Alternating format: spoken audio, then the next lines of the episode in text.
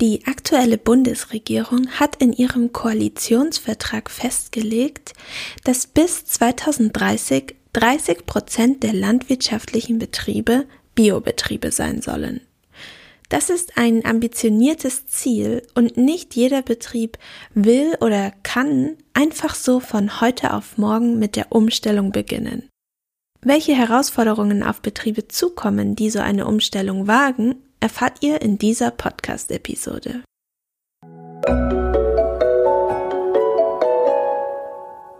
Querfeld ein Podcast. Wir reden über die Landwirtschaft der Zukunft. Diese Folge wurde in Kooperation mit Saxony High Five produziert. Saxony High Five ist der gemeinsame Transferverbund der fünf sächsischen Hochschulen für angewandte Wissenschaften welcher über die Förderinitiative Innovative Hochschule des Bundesministeriums für Bildung und Forschung und der gemeinsamen Wissenschaftskonferenz gefördert wird. Das Projekt wurde ins Leben gerufen, um mit einer gemeinsamen Strategie den Austausch von Know-how und Ideen zu fördern und damit wiederum die Innovation von Wirtschaft und Gesellschaft zu fördern. In den insgesamt drei Folgen haben wir deshalb auch besonderen Wert darauf gelegt, sowohl die Wissenschaft als auch die Praxis zu Wort kommen zu lassen.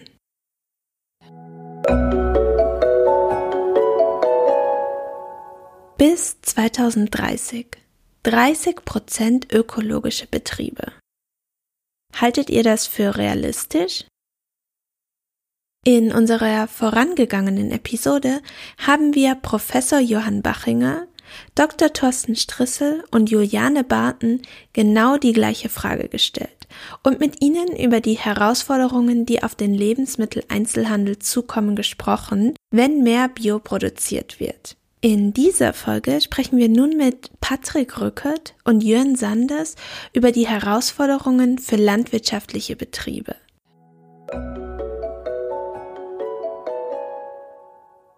Ich freue mich, dass ihr heute im Podcast seid, Jörn und Patrick. Guten Morgen nochmal.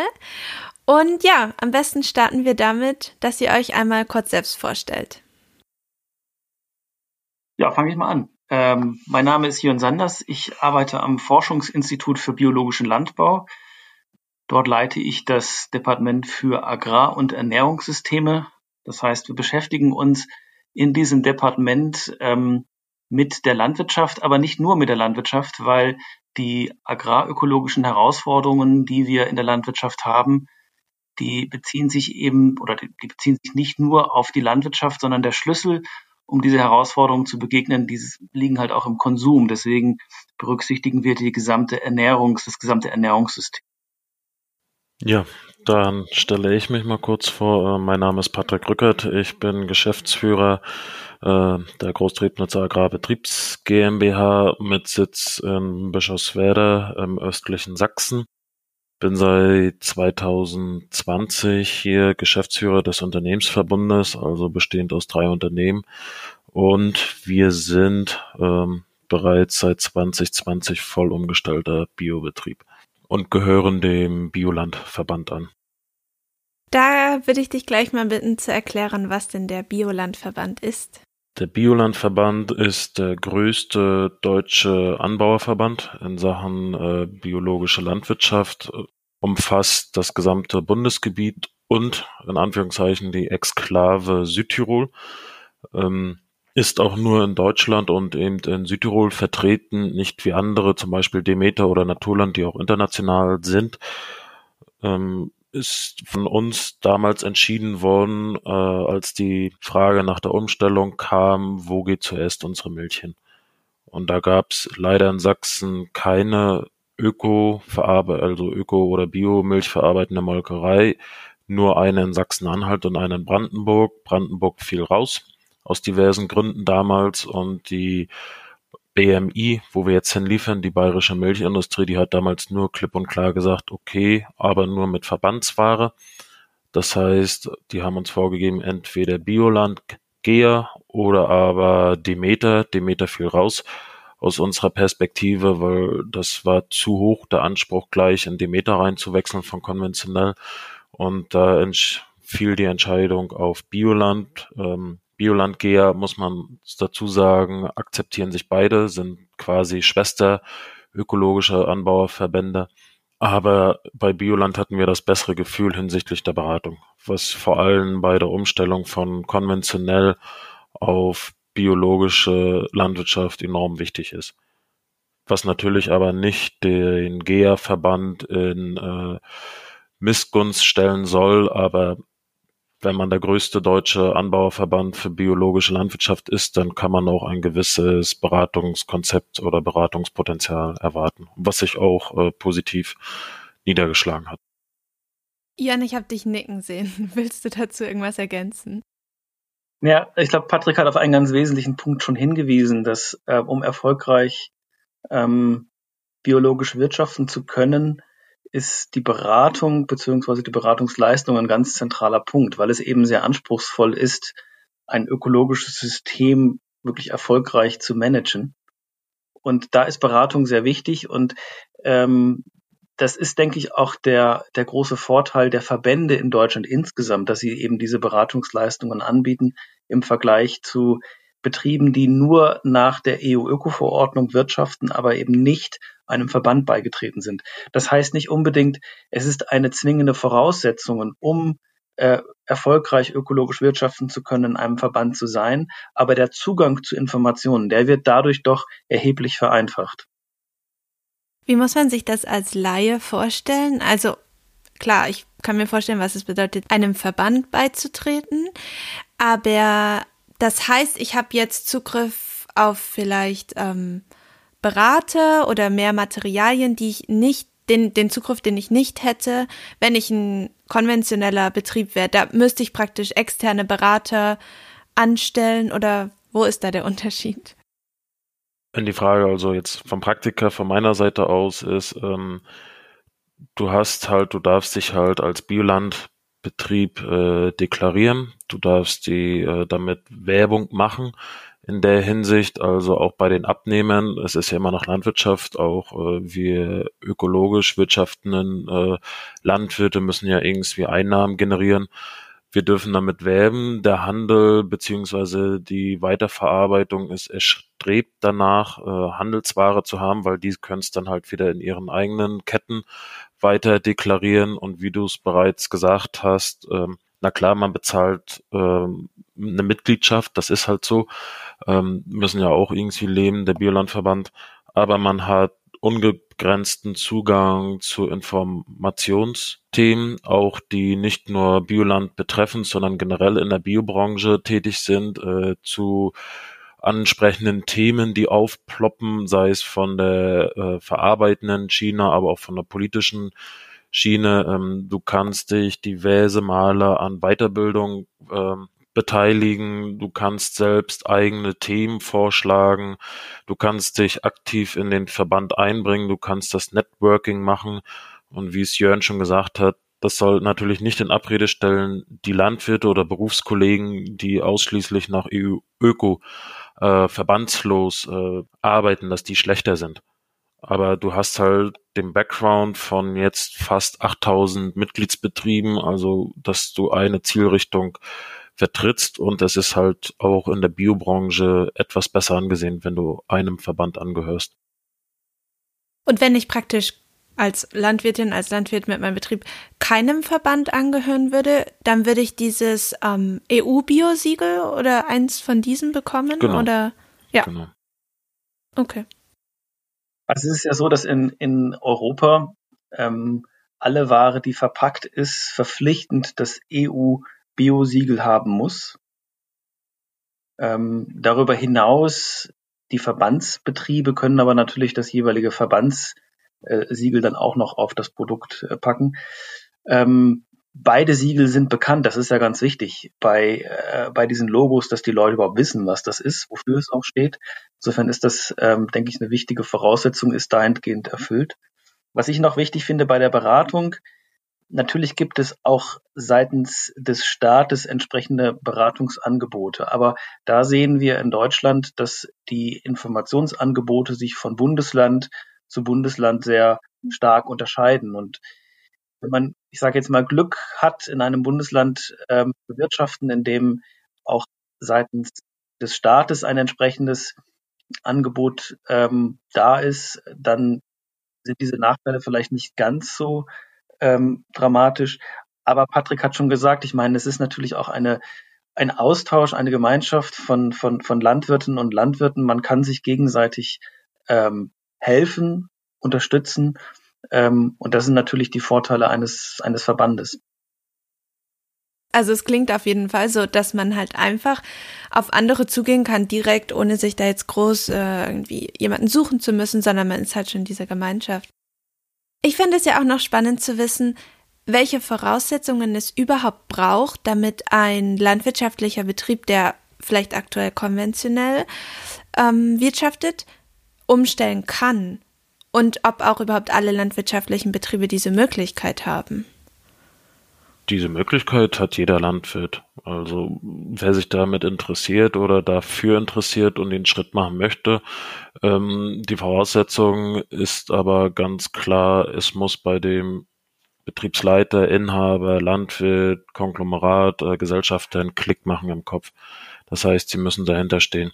Das ist um Gottes Willen keine äh, Aktion, die man mal so eben im Vorbeigehen macht, äh, bloß weil jetzt zum Beispiel, jetzt mal ganz plump gesagt, äh, die Preise vielleicht im Ökobereich ein bisschen höher sind und da ein bisschen mehr Möglichkeiten sind und dann wiederum switchen. Also das sollte man ganz arg äh, überlegen und sich vorher auch möglichst äh, Betriebe anschauen, die den Prozess schon gemacht haben die vielleicht eine ähnliche Struktur haben, sei es von der Flächenausstattung, sei es von der Größe, sei es von der Lage, Anbau, Historie, mit denen intensiv in Austausch gehen und dann erste Vorabgespräche mit diversen Verbänden, Beratern. Es gibt ja auch unabhängige Berater, die äh, das auch mal so grob durchrechnen, mit welchen finanziellen Risiken zu rechnen ist während der Umstellungsphase. So war es bei uns auch. Die da mal so einen groben Plan entworfen haben, wie die Liquidität vor allen Dingen in den drei Jahren aussieht und mit welchen Erträgen oder so oder Einnahmen, Problemen, Risiken zu rechnen ist. Äh, das ist mit dem Betrieb, der das gemacht hat, oder mit dem sind wir auch mittlerweile gut vernetzt. Also der ist jetzt mittlerweile auch äh, Getreidelieferant von uns. Also so schließt sich der Kreis wieder. Aber was ich damit sagen will, ähm, wir haben auch viele ähm, interessierte Betriebe, die dann vorbeikommen, sich bei uns anschauen wollen, wie wir es gemacht haben. Was ich aber sagen will, das war bei uns auch während der Umstellungsphase ein hitziges Thema, die unabwegbaren Risiken. Man muss sich schlau machen, es ist ein anderes Management, es ist ein anderer Gedankengang, man muss im Prinzip sein Fachwissen, was man vor im konventionellen Bereich sich erarbeitet hat, komplett einfach mal auf Pause drücken, umstellen und dann mal tief durchatmen und lange überlegen, ob man den Schritt gehen möchte. Ja, es hört sich jetzt ein bisschen einfach an, aber so ist es halt. Weil man darf halt nicht vergessen, in der Landwirtschaft denken wir halt in Zyklen, in Generationen und wir haben halt, wenn man rein Feldbau betreibt, nur eine Ernte im Jahr.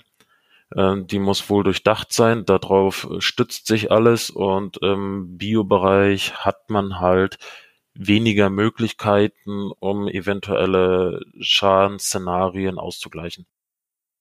Ich kann das nur bestätigen. Also zum einen in der EU-Öko-Verordnung ist genau festgelegt, sind Produktionsvorschriften festgelegt, die erfüllt werden müssen. Die in meiner, aus meiner Hinsicht besonderen Herausforderung ist eben, dass bestimmte Mittel nicht verwendet werden dürfen, beispielsweise chemisch-synthetische Pflanzenschutzmittel. Ein konventioneller Landwirt ähm, sieht beispielsweise einen Schädlingsbefall und kann dann ein spezifisches Mittel dafür einsetzen. Das ist im Ökolandbau nicht möglich, sondern man muss systemisch überlegen, wie kann man jetzt diesen Schädling bekämpfen, beziehungsweise vor allem, wie kann man eigentlich vorbeugend sicherstellen, dass es gar nicht zu einem solchen Schädlingsbefall kommt. Und das bedeutet, dass man sich eben überlegen muss, unter welchen Bedingungen eigentlich ein solcher Schädling sich besonders stark ausbreitet. Kann man das irgendwie kontrollieren? Beispielsweise durch eine vielfältige Fruchtfolge mit sehr unterschiedlichen Bedingungen dann auch für den, äh, für den Schädling. Ähm, und das ist insgesamt viel anspruchsvoller. Eine zweite Herausforderung ähm, ist in der Tat auch während der Umstellungsphase können die Produkte, die erzeugt werden, ja nicht als ein Bioprodukt verkauft werden. Und das heißt, sie können eben nicht auch zu einem höheren Preis vermarktet werden. Auch das stellt eine, ein, eine, ist eine anspruchsvolle Situation, weil die zusätzlichen Kosten, die hat man ja trotzdem. Ähm, hinzu kommt eben auch, dass besonders wenn es diese Umstellung gibt, die Erträge dann nochmal deutlich runtergehen. Es gibt zwar eine höhere Flächenprämie, die das versucht zu kompensieren, aber ob das dann immer wirklich so ausreicht, ist, ist eine kritische Frage. Und einleitend habe ich erwähnt, äh, die EU-Öko-Verordnung legt bestimmte Produktionsregeln ähm, äh, ähm, fest. Und gerade beispielsweise für Tierhaltungsbetriebe, ähm, wo in einen Stall investiert wird und wo sich dann die Frage stellt, ist dieser Stall denn biokompatibel? Da sehen wir, dass Betriebe, die besonders intensiv zurzeit konventionell wirtschaften, wo also eine gewisse Pfadabhängigkeit auch da ist, die Investitionskosten sehr, sehr hoch sind. Und ähm, insofern kann es in der Tat auch aus einer ähm, ökonomischen Perspektive für einige Betriebe sehr schwierig sein, ökologisch wirtschaftlich unter den gegebenen Rahmenbedingungen zu wirtschaften. Und noch ein, mhm. ein weiterer Aspekt, ähm, die Regierungen in Deutschland, ähm, aber auch in anderen Ländern versuchen den Biolandbau ja gerade sehr zu promoten. Wir haben in verschiedenen Ländern, Bundesländer, äh, EU-Mitgliedsländer einen bestimmten Zielwert. Ähm, wichtig ist aber dabei zu berücksichtigen, der Biolandbau ist ja eine Antwort auf die ökologischen Herausforderungen, vor denen wir, vor denen wir stehen. Und es gibt auch noch andere Antworten. Insofern ähm, muss nicht unbedingt per se immer alles Bio sein. Es ist für, für einige, es ist für viele Landwirte eine Option und deswegen ist es wichtig, dass das eruiert wird. Wie kann man das am besten machen? Aber ich denke, es ist nicht die alleinige Antwort. Was wären andere Antworten? Wir sehen ja beispielsweise, dass auch konventionelle Landwirtinnen und Landwirten beispielsweise sich Gedanken machen über vielfältige Fruchtfolgen. Sie machen sich Gedanken, wie der Einsatz von Pflanzenschutzmitteln reduziert werden kann.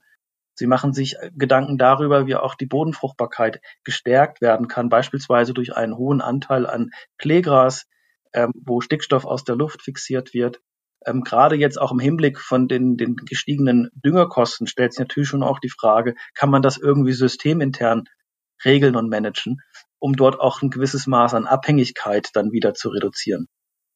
Ich habe das jetzt schon von vielen Gästen gehört, dass es so gar nicht so sein muss, dass oder vielleicht auch gar nicht realistisch ist, das kommt dazu, dass 100 Prozent der Betriebe bio sind, aber dass halt auch konventionelle Betriebe so sich so ein bisschen ökologisieren sozusagen. Eine gute Mischung aus konventionell und äh, ökologisch. Das wäre es halt, oder das ist das Ideal. Ähm, damit man, man muss es halt auch so sehen, äh, es ist schwierig, äh, Berufskollegen von dem radikalen Wechsel zu überzeugen, von konventionell ähm, zu ökologisch und auf du darfst das und das nicht machen, sondern einfach den Leuten mehr Spielraum zu gewährleisten, sich auszutesten, ähm, sei es mit einer vielfältigen Fruchtfolge, wo man ja auch sagen muss, äh, die Berufskollegen auf der konventionellen Seite, die müssen ja natürlich dann auch ihre erzeugten Produkte irgendwie zu Geld bringen oder eine Einnahme generieren. Und wer viel los ist, ist halt auch im Biobereich schwierig umzusetzen, um, jetzt komme ich mal auf das Thema zurück, warum wir uns damals entschieden haben, auf ökologisch umzustellen, die Kreislaufwirtschaft innerbetrieblich einfach zu schließen. Und wir haben eine Ist-Analyse damals gemacht und sind halt drauf gekommen, okay, der Großteil unserer Nährstoffe geht raus aus unserem System und wir kaufen uns stellenweise für sehr teures Geld unsere Nährstoffe wieder zurück. So, und dann wurde das halt offen diskutiert in der Geschäftsleitung und da kam man halt zu dem Schluss, okay, wir wollen, was eigentlich jeder Landwirt will, einen geschlossenen Kreislauf haben, innerbetrieblich. Und da ist aktuell oder zum damaligen Stand und wird es heute auch eh nicht so sein oder nicht viel anders sein, die ökologische Landwirtschaft eigentlich so die beste Antwort darauf. Und man muss auch sagen, der Gedanke kam dann nicht erst 2015, 16 auf bei uns, sondern der schwebte schon seit Mitte, Anfang der 90er hier herum.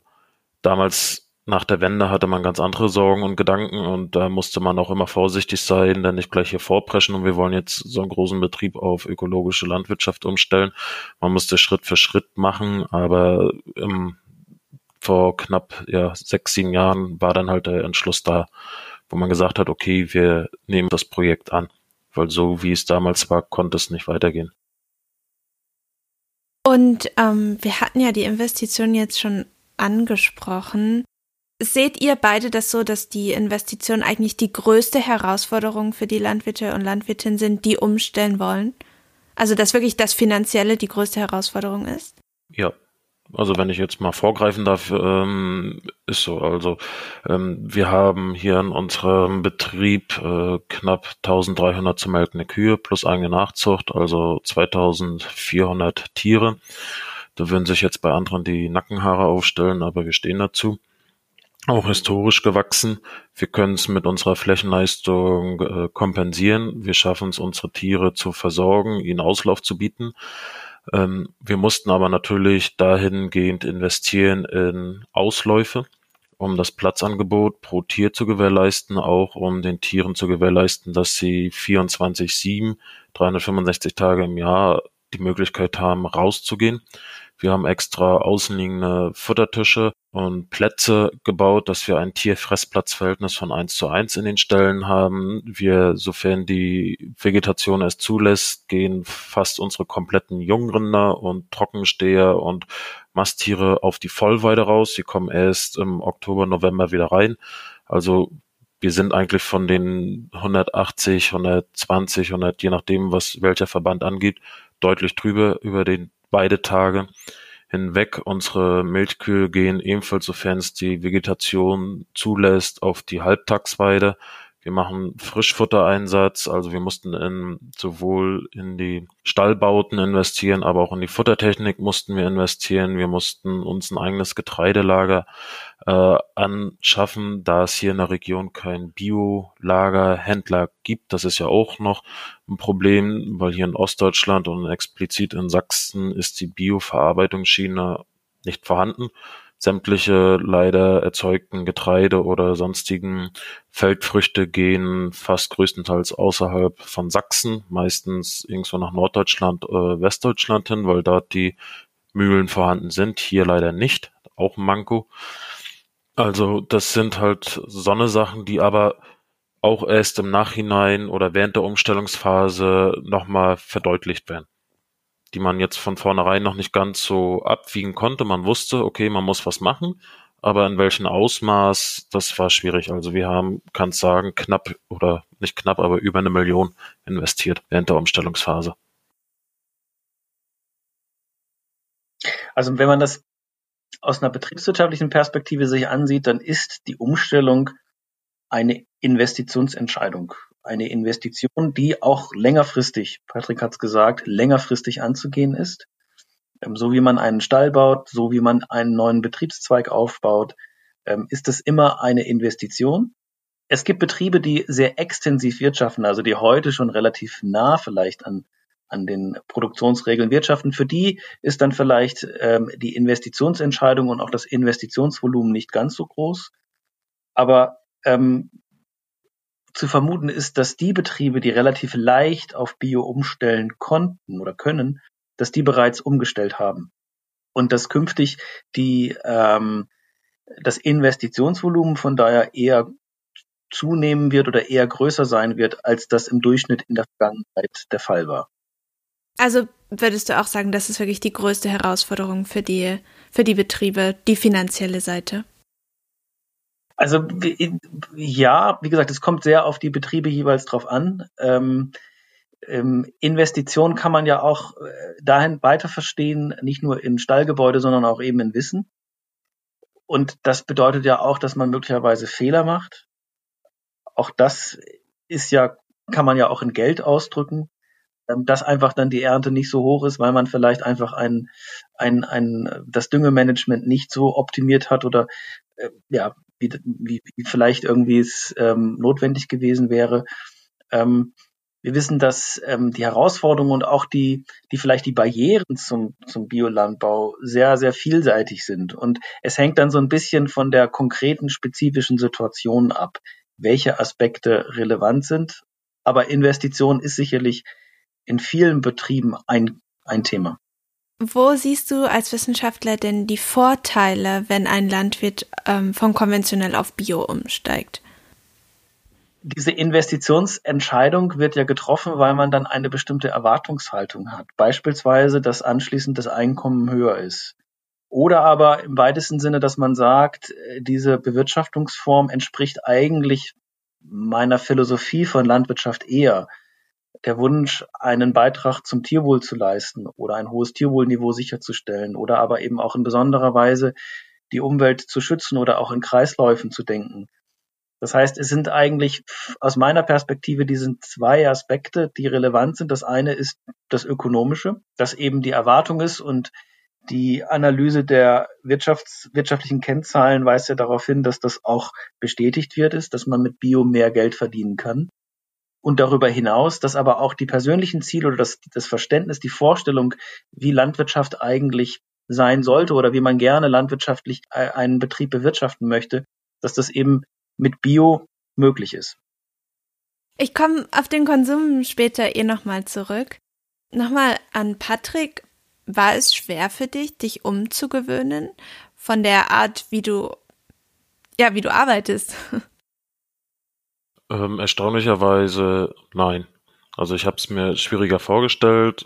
Ich muss ja dazu nochmal sagen, ich bin halt zum Ende der Umstellung äh, hierher gekommen, habe mich praktisch ins gemachte Nest reingesetzt, hatte aber auch eine äh, konventionelle Hergang, konventionelle Vita vorzuweisen und ich hatte schon gedacht, okay, es gibt Probleme ähm, bei der Eingewöhnung und komplett alles in der Bewirtschaftung beziehungsweise im Management. So war es nicht. Ähm, wie Jörn schon oder Jörn schon gesagt hatte, ähm, einmal das Ökonomische und das Ökologische muss passen. Äh, wir hier sehen sogar das magische Dreieck aus Ökonomie, Ökologie und Soziales. Das heißt, es nützt nichts, wenn der Geschäftsführer, der Inhaber, der Landwirt, was auch immer, es durchboxen möchte und machen möchte, aus diversen Gründen, die wir schon genannt haben, sondern seine Mannschaft, seine Leute, seine Mitarbeiter müssen dort hinterstehen. Und das ist hier halt das Gefühl, dass es nicht so eine Bauchentscheidung war, okay, wir machen es jetzt einfach mal und schauen, wie es wird und irgendwie kriegen wir das schon hin, sondern es wurden diverse äh, Beratungsthemen vorher gemacht in Geschäftsleitung, in der Leitungsebene, also mit 10, 12 Mann, die hier die einzelnen Bereiche und Arbeitsgruppen leiten im Betrieb, wurde vorher erstmal alles besprochen, wieso, weshalb, warum. Da kamen dann auch die Berater von Bioland dazu und haben es alles mal erklärt, wie das so gehen kann. Dann gab es vier Treffen oder vier Veranstaltungen nur für die Mitarbeiter, wo es äh, diskutiert werden konnte, pro contra. Da hat sich dann halt klar rauskristallisiert, unsere Leute teilen sich in drei Gruppen. In Gruppe eins, okay, wir vertrauen der Geschäftsführung, die haben bisher immer die richtigen Entscheidungen gemacht. Äh, Gruppe zwei war, naja, uns ist es egal, äh, es wird schon irgendwie klappen. Und Gruppe drei ist, äh, jetzt spinnen sie total. Mittlerweile hat sich das so gewandelt, okay, ähm, dass die, wir vertrauen der Geschäftsführung oder den Entscheidungsträgern oder unseren Vorgesetzten, dass die halt in der überwiegenden Mehrzahl sind. Ganz einfach, weil sie merken, okay, es ist ein Umdenken da gewesen, aber es funktioniert. Dass wir von unseren Mitarbeitern alle überzeugen werden, das ist utopisch und das wollen wir auch gar nicht. Sie sollen es halt bloß sehen, okay, es ist möglich, von erst konventionell auf ökologisch, auf etwas niedrige Intensität runterzukommen. Ich habe es damals mal so salopp gesagt, man muss sich es so vorstellen, man fährt mit 200 äh, kmh, in Deutschland ist es ja noch möglich, in der Schweiz nicht, ähm, auf der Autobahn, also konventionell stilistisches Mittel gesehen, auf der Autobahn und man stellt um, das ist, als wenn man die Bremse und Handbremse gleichzeitig tätigen würde und dann nur noch mit 70, 80 weiterfahren würde. So ist der Cut. Und das ist ein harter Cut im ersten Moment. Aber es funktioniert, wenn man halt von Anfang an, und wie es Jörn ja auch schon gesagt hatte, Investition ist auch in Bildung, die darf man auch nicht unterschätzen. Und im Mindset äh, zu verdanken. Und was halt der Knackpunkt damals bei uns war, war halt äh, die Überzeugung der Gesellschafter. Also wir haben noch ein paar Gesellschafter hier, ehemalige Mitarbeiter, Landwirte, die halt in aus, naja, historisch gewachsen halt eingebracht haben, die dann halt noch ihre Anteile hier haben. Also nie Fremdinvestoren, alles, die den Betrieb von der Pika auf kennen und schon die nächste Generation. Da war es halt sehr schwierig, die zu überzeugen, die alteingesessenen Bauern halt. Um es mal so plump zu sagen, was aber auch äh, seine Vor- und Nachteile hat in der Hinsicht. Aber es hat geklappt und mittlerweile sind sie auch überzeugt worden, auch durch unsere Leistung und äh, wie es so klappt, ähm, dass es funktioniert. Und ich will uns jetzt auch nicht äh, einen Sonderstatus verpassen, aber wir waren, mittlerweile sind wir es Gott sei Dank nicht mehr, aber wir waren zu der Zeit ein gallisches Dorf hier in Ostsachsen. Ich mag da gern noch vielleicht zwei ähm, Anekdoten ergänzen. Die eine ist, dass ich einen Landwirt mal getroffen habe, auch einen Geschäftsführer von einer, einem, einem größeren landwirtschaftlichen Betrieb. Und der gesagt hat, als er in den Nullerjahren umgestellt hat, da waren seine Beschäftigten, die natürlich auch in der dörflichen Struktur eingebunden waren, haben dann quasi abends in der Kneipe wirklich auch irgendwie böse Kommentare bekommen, bei wem arbeitest denn du jetzt? Und dass das natürlich schon auch ein sehr weitreichendes dann auch soziales Problem ist. Und ein anderes Beispiel, auch ein Landwirt, der gesagt hat, ich würde gerne umstellen, aber wenn ich umstelle, ich habe vor allem Pachtflächen und der Verpächter, der guckt dann, hey, was machst du mit meinen Flächen? Wie sehen die denn aus? Dass auch dort äh, dann die Gefahr besteht, wenn du, wenn du umstellst, dann äh, werde ich den Pachtvertrag irgendwie nicht weiter verlängern. Also hat dann eben gar nicht so sehr viel auch mit dem ein, mit dem mit dem ähm, Betriebsleiter ähm, oder Leiterin zu tun, sondern eben auch noch mit vielen anderen Menschen, die da auch noch eine große Rolle spielen. Kann ich nur beipflichten. Also im Zuge der Umstellung äh, Pachtflächen und alles haben auch Pachtflächen klar, wurde in jedem Dorf, wo unsere Flächen drumherum liegen, Infoveranstaltung gemacht. Also damit wir auch die Pächter von Anfang an mitnehmen. Und es gab durch die gute Vorarbeit auch von meinem Vorgänger und der gesamten Geschäftsleitung und Leitungsteam nicht eine einzige Kündigung hinsichtlich, ah, wir wollen, dass ihr unsere Flächen nicht ökologisch bewirtschaftet. Im Gegenteil, wir haben sogar einige Flächen zugewonnen und äh, in dem Zuge auch gleich längere Laufzeiten gemacht oder es wurden sogar Flächen an uns verkauft im Zuge der Umstellung. Also muss man auch mal positiv sehen. Auch wenn wir hier äh, auf dem Dorf und wo es ja sowieso alles ein bisschen, alles neu ist und ein bisschen skeptisch gesehen wird, aber es funktioniert. Man muss halt die Leute und die Betroffenen frühzeitig mit einbeziehen. Auch wenn es ein harter Kampf und oftmals lästig ist, aber es ist unabdingbar.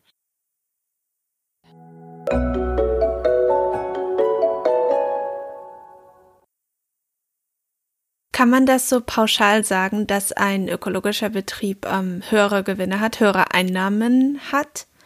Weil ihr ja schon gesagt habt, man kann es zu einem teureren Preis verkaufen, seine Produkte. Aber man hat natürlich auch diese Investitionen, zu Anfang zumindestens. Ja, nicht nur äh, diese höheren Investitionen, sondern auch eben der, äh, die, die Produkte dann zu einem höheren Preis zu vermarkten. Das fällt ja auch nicht vom Himmel. Da braucht es ja auch eine entsprechende Anstrengung in der Vermarktung, weil eben möglicherweise auch neue Vermarktungskanäle aufgebaut werden müssen. Auch die Kostenstruktur ist eine andere. Ähm, insofern, das zeigen unsere Analysen, nein, das ist keine Selbstverständlichkeit. Man kann sagen im Durchschnitt, dass doch viele Betriebe, für viele Betriebe hat sich eine Umstellung gelohnt oder lohnt sich eine Umstellung, aber per se nicht für alle.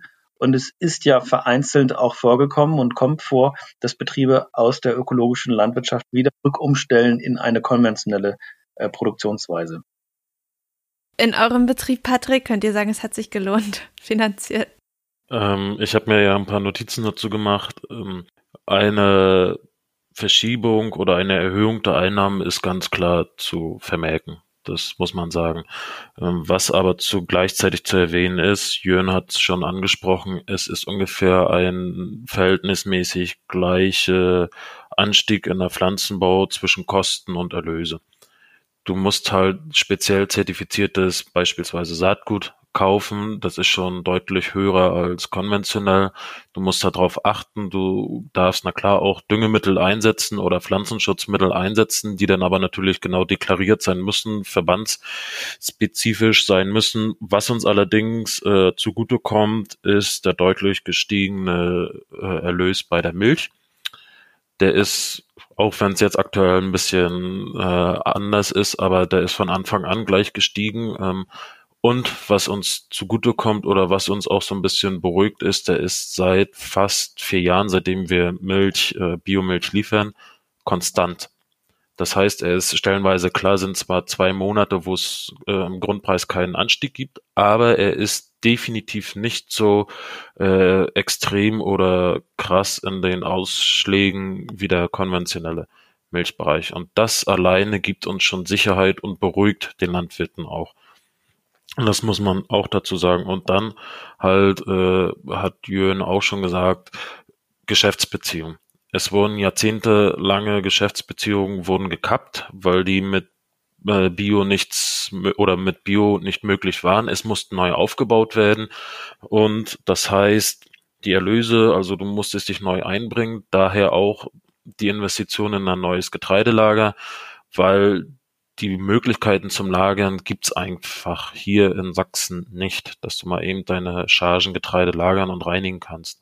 Und daher hat sich das mittlerweile auch äh, wieder reinbezahlt, weil die Händler bei uns Schlange stehen oder in Anführungszeichen Schlange stehen, aber zufrieden sind, weil sie bei uns relativ große Mengen mit einmal kaufen können und nicht wie sonst üblich äh, fünf oder sechs oder sieben Landwirte, Biolandwirte anfragen müssen, um die gleiche Menge zu haben und gegebenenfalls alles gleich direkt nach der Ernte geliefert zu bekommen. Mhm. Jörn, du hast ja gesagt, du beschäftigst dich sowieso in deiner Forschung mit Konsum. Ähm, eine Frage, die, die ich dazu hätte, wäre, wollen denn die Kunden aktuell auch wirklich so viel mehr Bio, dass es sich auch für viele Betriebe lohnt, umzustellen? Es ist ja immer eine Frage von äh, Angebot und Nachfrage. Also im, ähm, in den letzten Jahren, das zeigen die Zahlen, ist die Nachfrage nach Bioprodukten gestiegen in Deutschland, in Europa. Ähm, insofern war das sicherlich auch ein Grund, warum die Preise auch entsprechend hoch waren oder höher waren im Vergleich zu den konventionellen Erzeugnissen.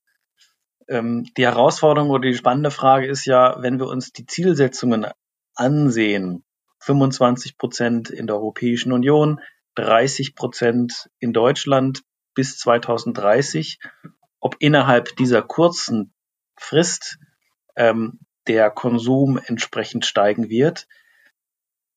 Das kann man, da, dahinter kann man ein, ein, ein Fragezeichen setzen. Zumindest in der Vergangenheit ist äh, die Nachfrage gestiegen. Es gab auch Phasen, wo die Preise oder wo die Nachfrage auch eher sich konsolidiert hat, nicht weiter gestiegen ist. Aber jetzt auf eine längere Sicht auch bezogen können wir feststellen, dass das Interesse an Bio gestiegen ist. Ich würde gerne noch einen zweiten Aspekt in diesem Zusammenhang mit aufwerfen oder einbringen. Ähm, Landwirtinnen und Landwirte produzieren Lebensmittel und dafür gibt es ein, sie produzieren äh, Produkte und die werden auf dem Markt verkauft, Angebot und Nachfrage. Ich finde, Landwirtinnen und Landwirten produzieren aber auch öffentliche Güter. Beispielsweise mehr Biodiversität, Klimaschutz, Wasserschutz. Das heißt, auch das ist ja ein Gut, welches aber eben nicht im Supermarktregal eins zu eins gekauft werden kann. Und insofern ist es hier eigentlich dann die öffentliche Hand, ist es die Gesellschaft, ist es die Politik, die, die quasi eine Nachfrage hat nach diesen öffentlichen Gütern. Und da sehen wir ein bisschen eine Diskrepanz, dass auf der einen Seite die Nachfrage sehr hoch ist. Wenn ich mir vorstelle, äh, welche Zielsetzungen im Bereich Klimaschutz oder auch Biodiversität die Politik ja definiert hat.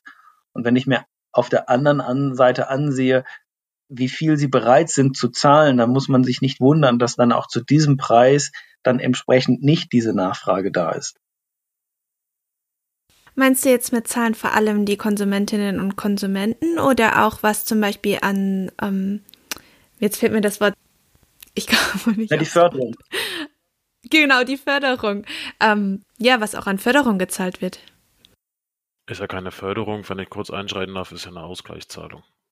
Ja, also es ist keine, es ist, ähm, die eine Frage ist eben eine Subvention. Machen irgendwie ist es eine Art von Subvention. Ähm, oder ist es einfach, dass eben eine Leistung entsprechend honoriert wird? Ähm, es wäre natürlich schön, wenn die Konsumenten und Konsumentinnen bei ihrer Einkaufsentscheidung sagen, hey, ich möchte gerne die Umwelt schützen, also kaufe ich ein Produkt, mit dem ich sozusagen da meinen Beitrag leisten kann.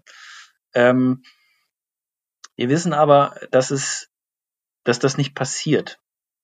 Und die spannende Frage ist ja auch diese öffentlichen Güter, ähm, ob sie über eine private Entscheidung bereitgestellt werden sollten oder ob es nicht eben, weil es ein öffentliches Gut ist, weil alle davon profitieren, auch die Gemeinheit, die Allgemeinheit, ähm, die Bereitstellung dieser öffentlichen Güter organisieren soll. Und insofern ist eben auch hier die Politik in der Verantwortung, entsprechende Rahmenbedingungen zu setzen. Wäre es denn dann zum Beispiel eurer Meinung nach eine, eine von vielleicht mehreren Lösungen, dass ähm, ökologische Betriebe zusätzlich halt keine Ausgleichszahlung oder irgendwas kriegen, sondern wirklich äh, eine zusätzliche Förderung, einfach weil sie die Biodiversität mehr schützen als andere. Es muss ja vielleicht auch nicht äh, nur ein ökologischer Betrieb sein, sondern auch konventionelle, die halt gewisse Maßnahmen machen, aber halt zusätzlich zu dem, was sie jetzt schon kriegen, mehr bekommen. Weil wir halt sagen, okay, als Land ist es uns wichtig, unsere Natur, unsere Umwelt, das Klima zu schützen, deshalb geben wir dafür mehr Geld aus. Also das wäre folgerichtig, äh, weil dann kann ein Landwirt, eine Landwirtin auch eine unternehmerische Entscheidung treffen, möchte ich diese Produkte, diese öffentlichen Leistungen anbieten oder möchte ich es nicht. Es gäbe theoretisch auch noch einen anderen Ansatz, dass all diejenigen, die bestimmte Betriebsmittel verwenden, mit denen eine Beeinträchtigung der Umwelt verbunden sind, dass für die dadurch entstandenen Kosten auch die äh, Landwirtinnen und Landwirte ähm, gerade stehen müssen, beziehungsweise diese Kosten auch tragen müssen. Also worauf ich hinaus möchte, ist eben die Frage einer Steuer auf Pflanzenschutzmittel, ähm, um letztendlich diese externen Kosten in dieser Form zu internalisieren. Das ist eine andere Möglichkeit, die allerdings nicht so ganz einfach umzusetzen ist, weil wir leben in einem oder arbeiten in einem Binnenmarkt in Europa. Wenn ein anderes Land das nicht macht, dann gibt es dort einen Wettbewerbs, äh, eine Wettbewerbsverzerrung. Das heißt, es ist nicht so ganz einfach.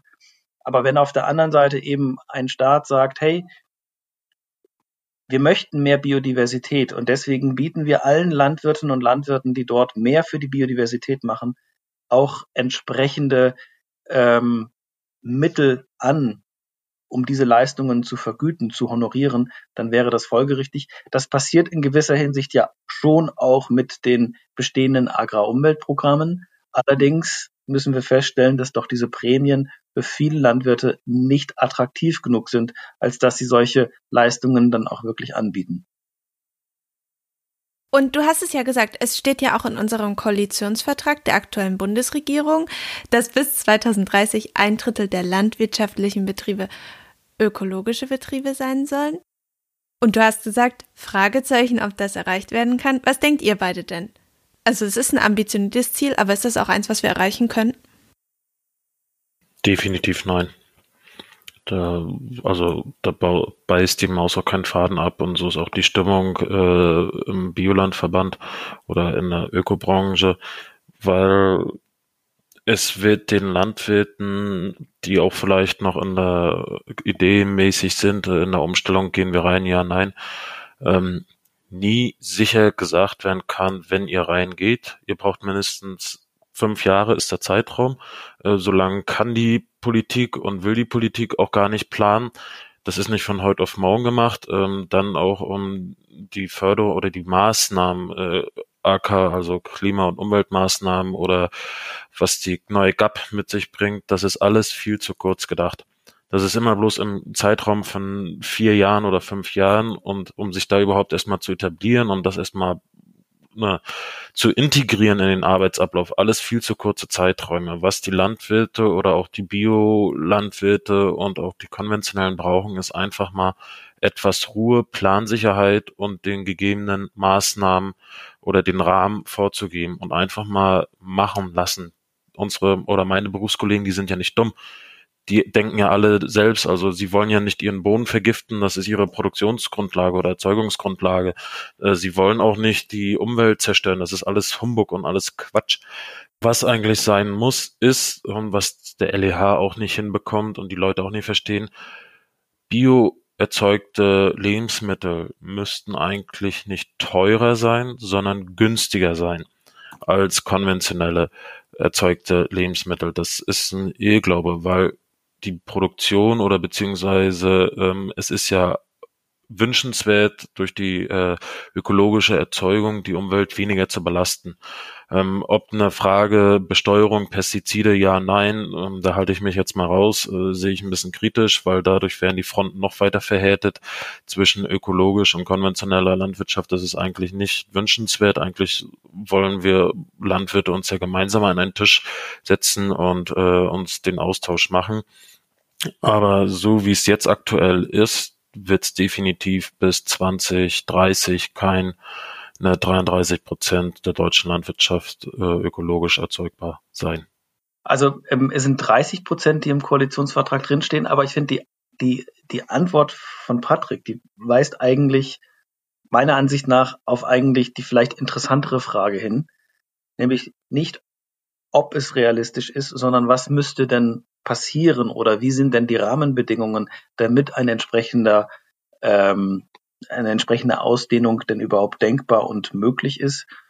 Und daran schließt sich dann die andere Frage an, ähm, wie sind diese notwendigen Änderungen zu bewerten und welche möglichen Folgewirkungen hätte das Ganze denn?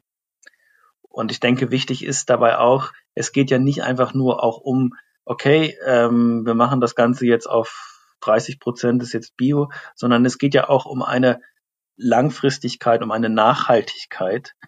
Ähm, und ein so gravierender Wechsel, wir sprechen ja hier wirklich von einer umfassenden Transformation der Agrar- und Ernährungssysteme, das passiert nicht über Nacht, sondern das braucht eben einen entsprechenden Prozess. Nichtsdestotrotz, wenn ich mir ansehe, gerade die Klimakonferenz ähm, in Sharm el-Scheich oder aber auch die Biodiversitätskonferenz, die jetzt im Dezember, die UN-Biodiversitätskonferenz, die in Montreal ähm, stattfinden wird. Sie zeigen, dass es einen Handlungsbedarf gibt. Und insofern gibt es keine Entschuldigung zu warten. Es gibt auch keine, äh, sagen wir mal, dahingehend Resignation. Das wird eh nichts, sondern wir müssen uns weiterentwickeln und jeden Tag, den wir nutzen, um diesen, diese, diese veränderten Rahmenbedingungen zu implementieren, ist in meinen Augen ein gewonnener Tag. Und Patrick sagte gerade, Bio-Lebensmittel sollten eigentlich günstiger sein. Was sagst du dazu? Da gibt es ähm, zwei Perspektiven darauf. Auf der einen Seite, ähm, wenn man sagt, Bio ist ein Qualitätsprodukt und Qualität sollte auch einen bestimmten Wert haben, dann stimmt das nicht ganz. Und auf der anderen Seite, wenn man sagt, ähm, die Produkte sollten die wahren Kosten auch irgendwo, oder die Preise sollten auch alle Kosten sozusagen implementieren, dann ist es einfach so, dass ähm, durch die ökologische Produktion weniger Kosten anfallen, beispielsweise bei den Wasserwerken. Und insofern, ähm, wenn es um, um, um wahre Kosten geht, äh, dann müssen wir einfach konstatieren, äh, dass die äh, konventionellen Produkte häufig zu günstig sind, weil eben diese Kosten nicht inkludiert sind. Und ja auch nicht die Kosten, die sozusagen anfallen dadurch, dass man ich sage jetzt mal salopp, dem Klima nichts Gutes damit tut. Wenn wir uns vergegenwärtigen, welche Folgekosten der Klimawandel irgendwie verursacht, ähm, die Landwirtschaft ist sicherlich nicht der Haupttreiber, äh, was den Klimawandel anbetrifft, sondern es ist ja auch eigentlich ähm, eine Branche, die unter dem Klimawandel leidet. Aber insgesamt sind die externen Kosten äh, erheblich. Es gibt verschiedene Schätzungen. Ähm, die Zukunftskommission Landwirtschaft hat in ihrem Bericht geschätzt, dass die externen Kosten, also Kosten, die in der Produktionsentscheidung nicht mit berücksichtigt werden, in Deutschland pro Jahr bei etwa 90 Milliarden Euro liegen. Das ist eine Menge. Theoretisch müssten also diese 90 Milliarden irgendwo in den Preisen mit drinstecken, was aber derzeit noch nicht der Fall ist. Patrick, wenn ich dich jetzt fragen würde, ob du nochmal praktisch, du hast ja die Umstellung nicht mitgemacht. Ich würde es trotzdem nochmal machen. Genau, das wäre meine Frage gewesen. Ich habe mir gedacht, dass du ja sagst. ähm, ich weiß nicht, ob du auch mit deinen Kollegen vielleicht darüber gesprochen hast und deinen Kolleginnen. Gibt es denn irgendwelche Punkte im Betrieb, wo der Betrieb insgesamt oder die Mitarbeitenden sagen, ja, wir würden es nochmal machen, aber trotzdem die oder die Sache hätte ich gern vorher gewusst? Ähm, ja, da habe ich mir auch ein kleines Zettelchen äh, auf oder kleine Notizen gemacht. Hm, was wir gerne vorher gewusst hätten, wäre, dass die Politik anscheinend doch nicht so zu ihrem Wort steht, in Sachsen die regionale Wertschöpfungskette hinsichtlich Bio zu stärken und zu festigen weil damals zu der Umstellungszeit war es so, da wurde es auch groß proklamiert, äh, wir wollen die Wertschöpfungskette hier in Sachsen halten. Das ist nicht der Fall gewesen. Wir wollen oder es wäre auch wünschenswert, dass sich auch die Molkereien hier in Sachsen äh, doch dazu bekannt hätten, okay, wir wollen den Schritt machen und auch Biomilch verarbeiten. Das muss halt wieder im extra Bereich oder extra zertifiziert sein. Das ist auch ein, klar ein Heidenaufwand für die Erzeuger und Verarbeiter das zu machen. Aber es zu proklamieren und dann nicht zu machen, aber den Ökolandbau äh, zu pushen und auszubauen und da gar nicht das Essentielle, die Verarbeitung zu berücksichtigen, die Wertschöpfungskette, das ist der total verkehrte Weg. Ich kann nicht immer mehr Leute davon überzeugen, in ein System zu investieren, umzusteigen und der nächste Schritt ist gar nicht ähm, vorhanden aber den Leuten immer so suggerieren oder äh, zu verdeutlichen, ja, ist alles Bio. Und wenn man da mal genauer hinguckt, dann kommt dann halt das Bio-Fleisch aus Spanien. Ja, das ist leider so, das braucht man hinten bloß mal drauf gucken, obwohl wir ja hier in Deutschland genügend Möglichkeiten hätten und auch umstellungswillige Landwirte sind, aber die sich damit halt äh, näher befassen uns blutet oder uns macht es ja auch traurig, hatte ich ja eingangs schon gesagt, dass unsere Erzeugnisse fast alle komplett aus Sachsen rausgehen. Dass die durch ganz Deutschland gekarrt werden, ähm, nur um verarbeitet zu werden. Das macht uns ja traurig. Das ist ja eigentlich auch nicht Sinn und Zweck der Sache, muss man ja auch ehrlich sagen. Ganz unabhängig, ob ich nur EU-Öko äh, mache oder äh, Demeter oder Co. Denn das ist ja das Traurige daran. Und da ändert sich ja überhaupt nichts. Weder von Seiten des LEHs, die sagen, okay, wir wollen es äh, von der Erzeugung über die Verarbeitung bis äh, ins Regal regional machen, noch von der Politik passiert da ja nichts. Und das ist dann auch so ein Grund, äh, wo dann viele Landwirte sagen, okay, wir würden gerne umsteigen, aber das ändert ja an der Verarbeitung überhaupt nichts. Also wir kamen es ja trotzdem noch zu äh, horrenden Preisen und man muss stellenweise dann aussagen, anscheinend ist der Diesel da nicht teuer genug oder die Maut. So hart's oder plump es jetzt klingt. Ich werfe nur kurz ein, ähm, mit LEH meinst du den Lebensmitteleinzelhandel, richtig? Genau. Das, was der Patrick beschreibt, ähm, finde ich, drückt sehr schön aus, dass die Ausdehnung des Biolandbaus eine ganz komplexe Herausforderung ist mit ganz, ganz vielen Stellschrauben, an denen gedreht werden muss, ähm, wo man auch schauen muss, an welcher Stellschraube dreht man jetzt in welcher Weise. Nur an der Land, bei der Landwirtschaft anzusetzen ist zu wenig. In der Tat, die äh, Wertschöpfungsketten, die Frage der Verarbeitungskapazitäten ist eine ganz zentrale. Ähm, und dann natürlich auch die Frage des Handels und die Frage des Konsums. Mm, in der aktuellen politischen Debatte wird ja sehr stark die Außerhausverpflegung ähm, als eine Möglichkeit gesehen, um den Anteil, um den Bioanteil in Deutschland zu stärken. Das heißt, wenn wir in ein Restaurant gehen, dass es dann ähm, mehr, äh, dass man dort Bioprodukte kaufen kann. Äh, wenn wir in eine Kantine gehen, dass man dort auch äh, eine Bio-Variante bekommen kann. Und ähm, wenn wir uns dann vergegenwärtigen, welche Produkte sind das denn eigentlich? Und wo kommen diese Produkte denn überwiegend her, dann müssen wir feststellen, dass das nicht unbedingt die Produkte sind, die jetzt wirklich auch flächenmäßig vor allem in Deutschland angebaut werden. Ähm, was flächenmäßig in Deutschland ja viel angebaut wird, das ist Getreide, ist, ist Kartoffeln, ähm, sind dann vielleicht noch Milchprodukte. Und wenn wir uns dann eben ansehen, wenn wir ähm, in, ähm, in die Kantine gehen, was erwarten wir dort auf unserem Teller, dann ist es eben möglicherweise doch ein bisschen was anderes. Insofern auch da müssen wir irgendwie genauer hinschauen, ähm, was es bedeutet. Ähm, und eben eine Ausdehnung des Biolandbaus ist eine, eine sehr komplexe Herausforderung. Das müssen wir uns immer wieder vergegenwärtigen.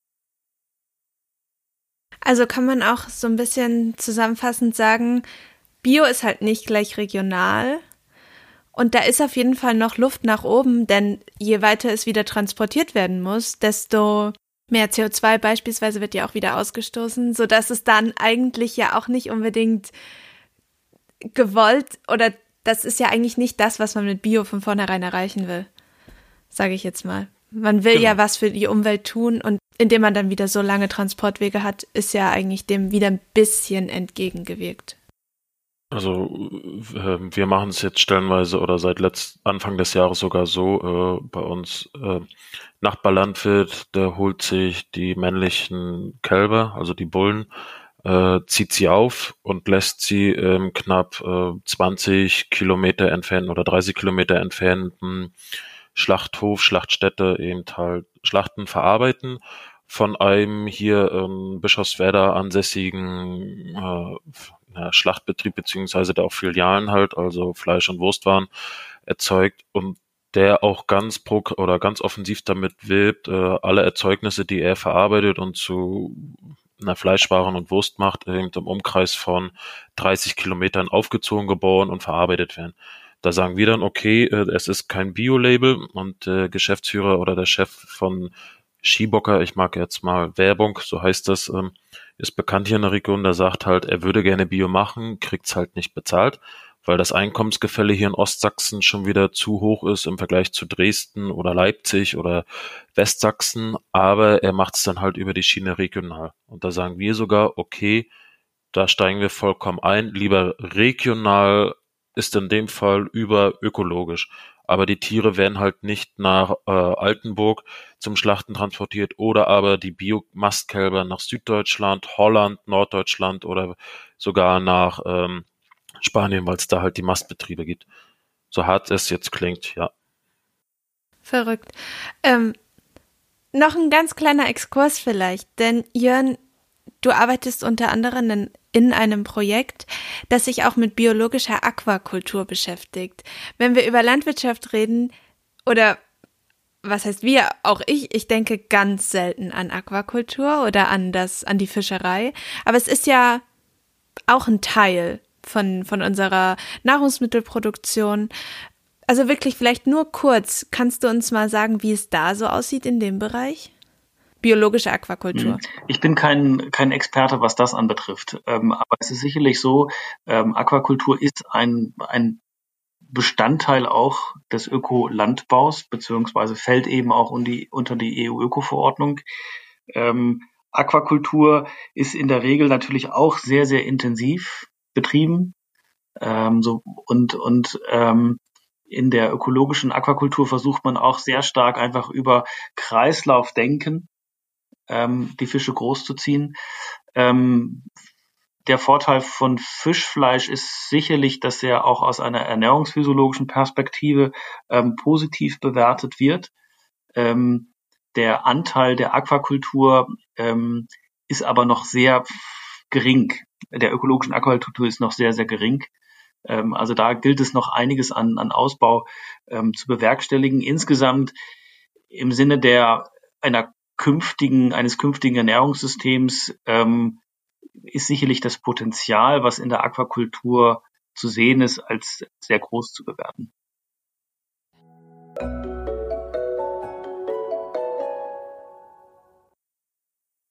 Zum Ende unseres Gespräches habe ich noch zwei Abschlussfragen. Die stellen wir allen unseren Gästen. Frage 1. Was wünscht ihr euch von der Politik?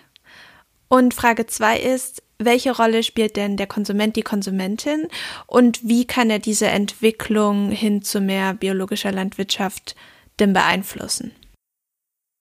Von der Politik erwarte ich mir persönlich oder erwarte ich halt, dass sie wirklich mal das auf die Bedürfnisse der ökologischen Verbände eingeht, äh, sich das mal anhört und das mal wirklich offen und ehrlich diskutiert und es wirklich so gestaltet und den Sinn oder die Arbeitsweise der Landwirtschaft äh, versteht, dass wir über Generationen denken, dass wir über einen längeren Zeitraum denken und dass nicht Maßnahmen, die aus Sicht von wer auch immer da das bestimmt oder einleitet, innerhalb von kürzester Zeit umgesetzt werden kann und dann gleich zu Erfolg führt. und das hinter der Landwirtschaft, wir sind das erste Glied in der Erzeugung, wir sind die Primärerzeugung, dass die weiter gestärkt wird, geschätzt wird in der Gesellschaft an sich, dass es nicht selbstverständlich ist, dass wir wie in Deutschland so hohe Lebensgrundlage oder Lebensmittel erzeugen, nicht produzieren, ganz klar erzeugen. Das ist nicht selbstverständlich, auf der Welt schon gar nicht, dass das mehr wertgeschätzt wird und dass die ganze Kette, die folgenden Verarbeitungsschritte mit integriert werden und auch ihren Beitrag dazu beisteuern müssen und beisteuern sollen. Also hinsichtlich Wertschöpfungskette regional. Dass das Bewusstsein Bio wirklich auch mit Regionalität eigentlich verschmolzen wird. Und dass endlich der Konflikt beigelegt wird und Konflikt aufhört, was ist besser, konventionell oder ökologische Landwirtschaft. Das nervt und das ist, es gibt so viele Lobbyinteressen da drin, selbst im Bauernverband oder auch in anderen Verbänden, wo man sagt, wo man eigentlich mal sagen müsste, Leute, ihr habt alle einen wunderschönen Beruf. Das ist kein Beruf, das ist eine Berufung, äh, Landwirtschaft, egal wie man es macht. Äh, ihr sitzt alle im selben Boot und ihr habt alle das gleiche Ziel, die gleiche Produktionsgrundlage. Ihr könnt nicht einfach euren Boden nehmen und woanders produzieren. Das ist in der Landwirtschaft nicht möglich, was in allen anderen Gewerben möglich ist, so hart es klingt.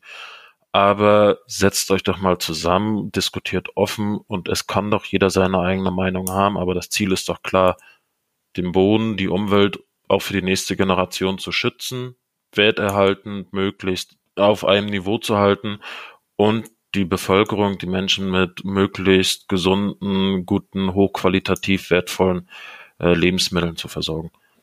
Und die Politik an sich ist eigentlich bloß die, die Leitplanken vorgeben. Das ist es. Jeder Landwirt möchte eigentlich ohne Subventionen, Förderung oder Direktzahlung, wie man es auch nimmt, wirtschaften. Da können Sie jeden Landwirten fragen. Einfach mal den Landwirt seinen Job machen lassen. Ja, das ist mein Wunsch, mein Traum. Ob ich es erlebt, weiß ich nicht. Also was ich mir wünsche von der Politik ist, ich hatte eingangs ja beschrieben, vor welchen Herausforderungen, ökologischen Herausforderungen wir stehen. Klimaschutz, Biodiversität, Biodiversitätsverlust. Und ähm, da braucht es ähm, Entscheidungen oder es braucht Rahmenbedingungen, die anders aussehen als unsere heutigen Rahmenbedingungen. Und um diese Rahmenbedingungen zu schaffen, da muss man, glaube ich, auch als politisch Handelnder ganz schön viel Mut manchmal aufbringen, weil es ist unklar, ob sich das am Ende des Tages an der Wahlurne auch wirklich auszahlt. Und insofern wünsche ich mir vor allem eine mutige Politik. Eine Politik, die erst zuhört, ähm, und dann die richtigen Schlüsse zieht und dann aber auch Entscheidungen durchsetzt, um eben die Herausforderungen ähm, bewältigen zu können. Und von den Konsumenten und Konsumentinnen würde ich mir wünschen, dass es eine größere Sensibilität und auch eine größere Wertschätzung für Lebensmittel gibt. Ich finde immer irgendwie, es schon auch krass, wie als Ramschware mitunter ähm, Lebensmittel vermarktet werden oder aber auch wie eben die Verbraucher und Verbraucherinnen irgendwie ein Interesse nach möglichst günstigen Lebensmitteln haben. Aber ich finde, ähm, Lebensmittel können so toll sein, sowohl geschmacklich toll sein, ähm, und zwar angefangen von der Produktion auf dem Acker bis hin eben auch zur entsprechenden Verarbeitung. Und die Bereitschaft dafür, äh, für diese Leistung dann auch einen entsprechenden Betrag zu zahlen. Da wünsche ich mir, dass es dort eine, eine höhere Wertschätzung gibt. Ich glaube, da können wir uns bestimmt auch was von unseren Nachbarländern abschauen, in denen ja Essen einfach einen viel höheren Stellenwert, glaube ich, hat, was Genuss auf jeden Fall angeht. Ja, definitiv. Ja. ich sag's mal verhalten, ja. Heißt das, Patrick, dass du schon so ein bisschen resigniert hast? Nein, aber ich sag's mal so, ähm, man darf sich da jetzt auch nicht auf, es gibt ja verschiedene Statistiken, welche Länder wie viel von ihrem Einkommen für Lebensmittel aufbringt. Für mich ist es eigentlich nur entscheidend, was bekommt der Erzeuger davon? Nicht was bekommen die anderen Wertschöpfungsketten davon und ist es dem Erzeuger, wenn er, wenn das äh, der Anteil an Lebensmitteln am Einkommen höher ist, ist es dem Erzeuger dadurch auch in dem jeweiligen Land möglich, ähm, den Umweltmaßnahmen beziehungsweise den Wünschen der Gesellschaft auch nachzukommen. Oder ist er halt wieder auf Subventionen von der öffentlichen Hand oder Ausgleichszahlungen angewiesen, um den hohen Standard zu erhalten? Darum geht's mir eigentlich, also deswegen. Was natürlich nicht äh, heißen soll, dass die Landwirte in Tschechien, Österreich oder in der Schweiz schlechte Arbeit machen, um Gottes Willen. Die machen genauso gute Arbeiten. Das ist halt so. Und willst du auch noch was dazu sagen, welche Rolle die Konsumenten spielen und wie sie die Entwicklung hin zu mehr Bio vielleicht beeinflussen können? Ähm, na klar. In der Hinsicht muss ich jetzt mal sagen, gut, bin ich etwas pessimistisch. Es wird immer viel geschrien, höhere Qualität, Bio, Bio, aber schlussendlich entscheidet der Großteil der Konsumenten an der Theke und das ist meistens der Griff zum Billigen. Das ist leider so. Das ist bei uns in Deutschland, ist das irgendwie so mit in die Wiege gelegt worden, möglichst billig essen, essen, essen und wenn wo gespart wird, zuerst am Essen. Da wird dann wenig auf Qualität gesetzt. Ähm, was ich mir halt wünschen würde, wäre halt, dass die Leute dann wirklich mal realisieren, okay, ähm, wenn wir höherpreisige oder regional biologisch erzeugte Lebensmittel kaufen, dann unterstützen wir auch wirklich eine gute Sache. Also das heißt, dass es dann irgendwo in Deutschland auch hergestellt wird. Kommen wir wieder zum Thema regionale Wertschöpfungskette. Ich weiß, ich nerv mit dem Thema, aber darum, da kommen wir halt nicht drum herum, um das Generationsproblem äh, Klimawandel äh, einherzugehen. Ich kann Bio schlecht äh, aus Südeuropa herkarren und es dann als CO2-neutral oder gemindert ansehen. Also jeder normal denkende Mensch, der fässt sich an den Kopf. Das ist so. Oder Bio-Tomaten oder Bio-Bananen aus äh, Südamerika. Da muss ich mich halt fragen, vielleicht müssen wir in Mitteleuropa auch mal unsere Essgewohnheiten mal wieder anpassen. Vielleicht kann es nicht immer zu jeder Jahreszeit alles vorhanden sein. Und man stirbt ja auch nicht daran, wenn man sich vielleicht mal wieder verabschiedet, okay, im Winter nicht immer nur die gelben Bananen und sowas alles zu haben. Vielleicht muss es dann halt auch mal der Boskop, der typische Weihnachtsapfel sein oder die Nüsse aus der Umgebung, äh, Mittel-, Nordeuropa. Das ist halt nun mal so. Das gab es damals auch, das gab es schon, das brauchen wir gar nicht so weit zurückdenken, das gab es vor 50 Jahren, dass es nicht die Bananen 365 Tage im Jahr zu kaufen gab. Warum muss es denn heute sein? Und wenn es wieder dahin geht, da stirbt auch kein Mensch von, auf gut Deutsch gesagt. Einfach mal die Konsumflut zu reduzieren um sich auf das Wesentliche zu konzentrieren. Weil ich hatte ja auch schon gesagt, es ist ja nicht selbstverständlich, dass der Teller jeden Tag voll ist und dass das Regal jeden Tag, jede Woche voll ist, dass der Kühlschrank voll ist. Das ist das Problem. Wir sind einfach eine verwöhnte Gesellschaft. Wir jammern stellenweise auf sehr hohem Niveau, muss man sagen. Ich glaube, wenn wir jetzt anfangen, über das Thema Ernährungsgewohnheiten zu sprechen, dann wird unsere Episode drei Stunden lang. Ja. Deshalb ich kann dir in ganz vielen Punkten zustimmen. Wir haben da natürlich Gewohnheiten etabliert in den letzten Jahren, ähm, über die man auf jeden Fall nachdenken sollte. Dennoch möchte ich das Gespräch jetzt hier beenden, einfach auch aus Zeitgründen. Ich bedanke mich ganz herzlich bei euch, dass ihr euch die Zeit genommen habt. Ist auch nicht selbstverständlich, dass ihr euch samstags die Zeit nehmt. Und ja, wirklich vielen Dank dafür. Gerne geschehen. Keine Ursache.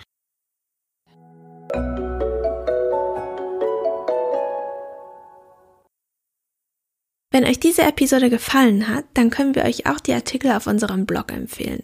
www.quer-feld-ein.blog. In den Show Notes findet ihr außerdem noch weiterführende Links zur heutigen Episode. Und alle unsere Podcast-Episoden findet ihr immer auch auf unserem Blog, auf Spotify, Apple Podcasts, Google Podcasts, YouTube und wissenschaftspodcasts.de. Natürlich freuen wir uns auch sehr, wenn ihr uns auf Instagram, Twitter oder Facebook folgt und unsere Beiträge liked, teilt und kommentiert. Und wenn euch der Podcast gefällt, dann gebt uns doch gern auch eine Bewertung auf Spotify und Co. Außerdem könnt ihr uns natürlich jederzeit Fragen, Feedback oder Anregungen zum Podcast auch via E-Mail an querfeldein.zalf.de senden.